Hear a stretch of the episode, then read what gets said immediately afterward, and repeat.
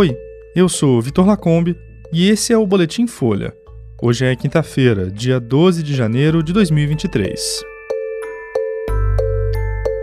Datafolha aponta que 93% condenam ataques golpistas e que maioria defende prisões. PF termina depoimentos e mais de mil golpistas vão ficar presos. E governo Lula deve desistir de aumento adicional e manter salário mínimo em R$ 1.302.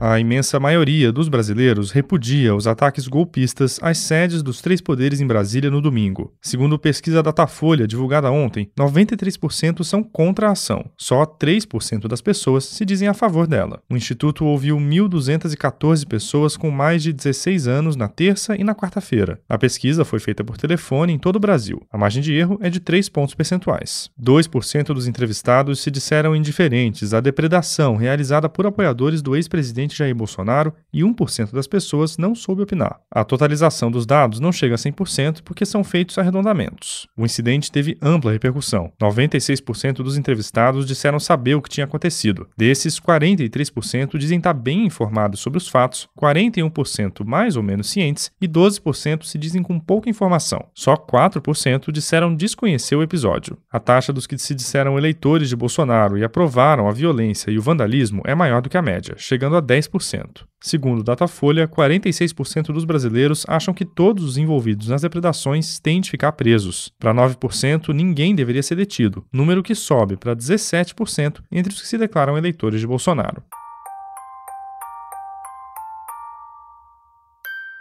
A Polícia Federal terminou de tomar os depoimentos dos bolsonaristas envolvidos nos ataques golpistas em Brasília no último domingo. Das mais de 1.800 pessoas que foram detidas no acampamento no quartel-general do Exército na segunda, 1.159 foram presas e encaminhadas para o presídio da Papuda. As outras, na maioria mulheres, crianças e idosos, foram liberadas por ordem do ministro do STF, Alexandre de Moraes. O ministro apontou a possibilidade de vários crimes quando autorizou a retirada dos golpistas do acampamento. Entre eles estão associação criminosa, criminosa, tentativa de abolição violenta do Estado Democrático de Direito, golpe de Estado, dano ao patrimônio público e violações da lei antiterrorismo. Os bolsonaristas presos e outros envolvidos nos atos golpistas vão ser investigados pela PF, que vai apurar a conduta de cada um. A polícia também quer saber se existiu uma organização prévia dos ataques e quem são os financiadores. Ontem, o Procurador-Geral da República, Augusto Aras, abriu um inquérito contra três deputados federais bolsonaristas recém-diplomados: André Fernandes, do PL do Ceará, Clarissa Terra, do PP de Pernambuco, e Silvia Waiapi, do PL do Amapá. Eles teriam incitado atos antidemocráticos por meio de áudios, vídeos e reuniões. Agora, o inquérito vai ser encaminhado ao STF.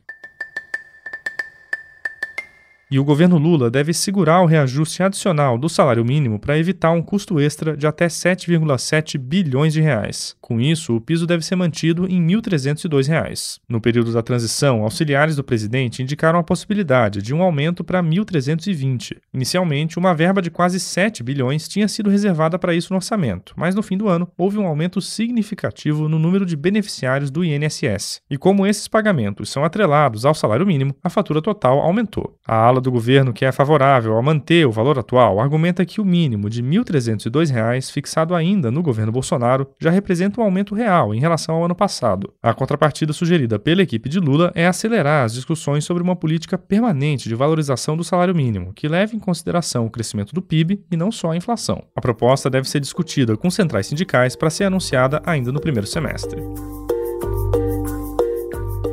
Esse foi o Boletim Folha, que é publicado de segunda a sexta. Produção é da Angela Boldrini, do Daniel Castro e a edição de som é do Rafael Conkle. Essas e outras notícias você encontra em folha.com. Até mais.